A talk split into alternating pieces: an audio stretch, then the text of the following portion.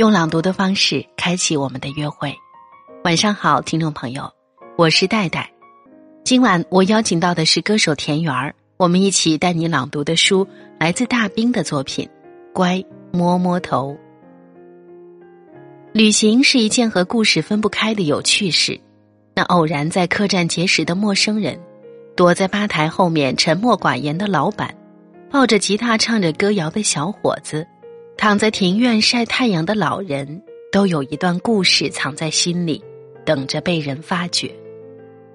有些人遇见他们，又错过他们；有些人却走近他们，并记录他们，甚至和他们有了牵绊。人与人的感情。或许就像这样，因为故事而生发，又因为故事而变得更加深厚。今晚，我和歌手田园一起带大家朗读大兵的书《乖摸摸头》。在这本书里，藏着许多属于别人的故事，希望这些故事走进你，并安慰你；也希望你的故事能够像他们一样，被亲爱的人珍藏和善待。我是戴戴。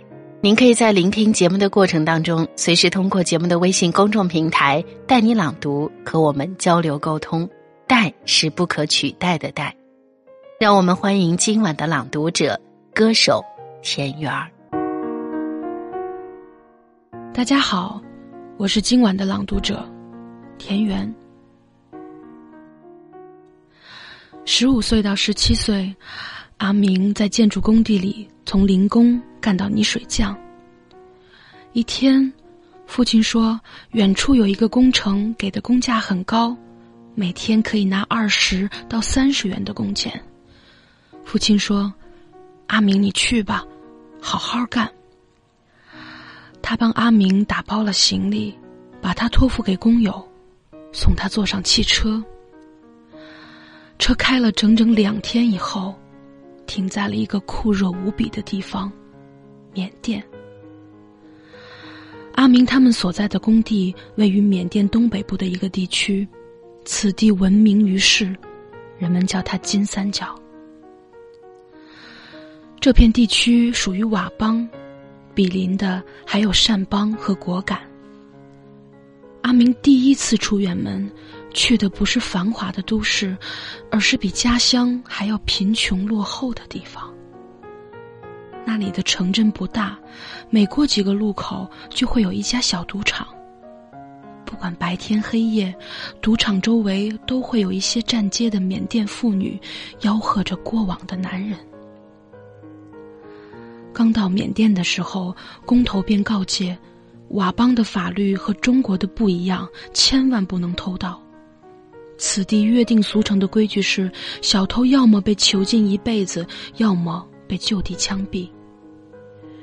阿明一直以为这是危言耸听，直到后来，一个工友因为欠了小卖部两条烟的钱没能偿还，被当地武装分子荷枪实弹的抓走，活不见人，死不见尸。工头说，这次的工程是给佤邦政府修建一座军校，配套建筑包括宿舍、球场、食堂。教室、浴室、枪械库以及地牢。军校的修建地址远在离小镇十多公里的深山。在小镇里停留了三天后，阿明挤在拖拉机上，去往那个人迹罕至的地方。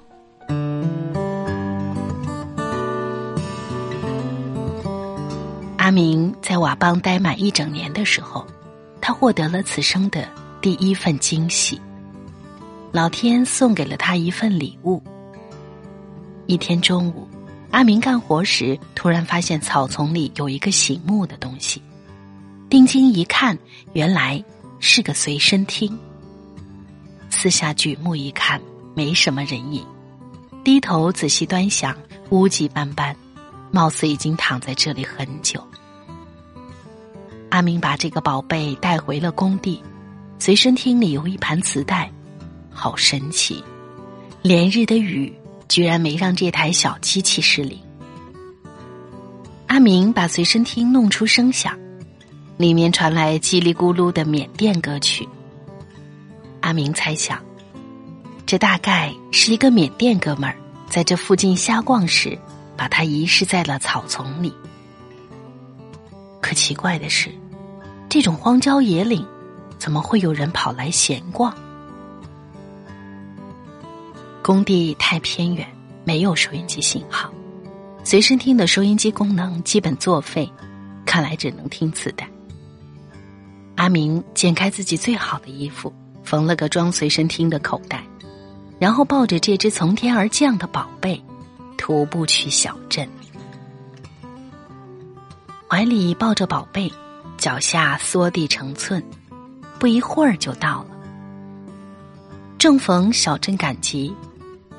佤邦赶集的方式和老家一样，每隔五天，山民从四面八方汇集到这里交易。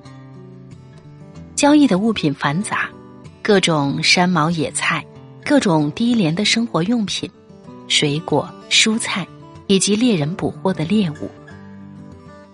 以前每逢赶集，阿明都会去看看猎人捕获的各种野生动物，有穿山甲、野鸡、蛇、猴子、鹦鹉。还有一些说不上名字的动物，但这次他在集市里寻找的是那个卖录音机磁带的湖南人。那个湖南人曾撵过阿明，他的摊位上有个大喇叭，放的是震耳欲聋的各种流行歌曲。阿明曾站在喇叭前一动不动的听了几个小时。湖南人吼他：“不买就走远点有点出息。”别跑我这儿来白听。阿明陪笑，让我再听一会儿吧，你又不会损失什么东西。湖南人走出来，掐着腰看他，伸手推了他一个趔趄。阿明不怪他，背井离乡到此地的人，有几个真的过得舒心如意？今日不同往日。阿明蹲在地摊前，选了一堆磁带，大陆校园民谣、台湾金歌进取、香港宝丽金，他花光了身上所有的钱。活到十八岁，这算是阿明一生中最幸福的时刻了。他找不到人分享这份喜悦，抬头冲湖南人傻笑。湖南人愣愣的看了他一会儿，送了他一副国产耳机。自从有了随身听，阿明的生活不一样。每天回到工棚的第一件事就是听歌。随身听藏在枕头下面，揭开一层雨布，再揭开一层塑料布。随身听躺在衣服裁剪而成的布包里，擦拭的锃亮。急急的插上耳机，音乐流淌的瞬间，全身的血液砰的一声加速。呼吸都停顿上几秒，太舒服了。工棚几乎变成了宫殿。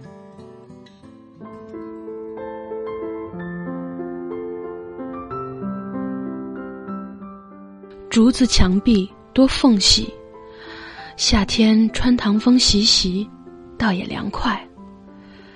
只不过风穿得过来，蚊子也穿得过来。缅甸的蚊子。大的能吃人，天天咬得人气急败坏，却又束手无策。人不能静，一静，蚊子就落上来。睡觉时也必须不停的翻身。这里的蚊子作息很怪，白天晚上都不睡觉，作死的吸血。阿明听磁带时很静，音乐一响，他就忘记了身上的痒痛。他耳朵里插着耳机，腿上插满蚊子的尖嘴，两种不同的尖锐，轻轻针刺着他十八岁的人生。歌曲太多情，阿明开始失眠。午夜，他捧着随身听站在竹窗前，极目所望，苍茫漆黑的森林无边无际，心情跟着歌中的歌词一样。跌宕起伏。他已成年了，眼耳口鼻舌身意都健全，虽然没上过学，没读过书，没谈过恋爱，没交过好友，但别人该有的情绪情感他都有，且只多不少。不知为何，一种无助感在黑夜里慢慢放大，让人想要放声痛哭。他品味着随身听里凄苦的歌词，想想自己的当下。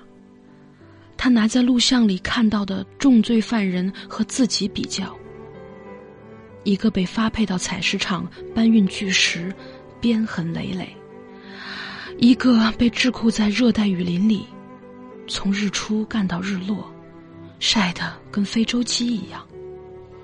就这么和泥、搬砖、切钢筋。过一辈子吗？一辈子就只能这样了吗？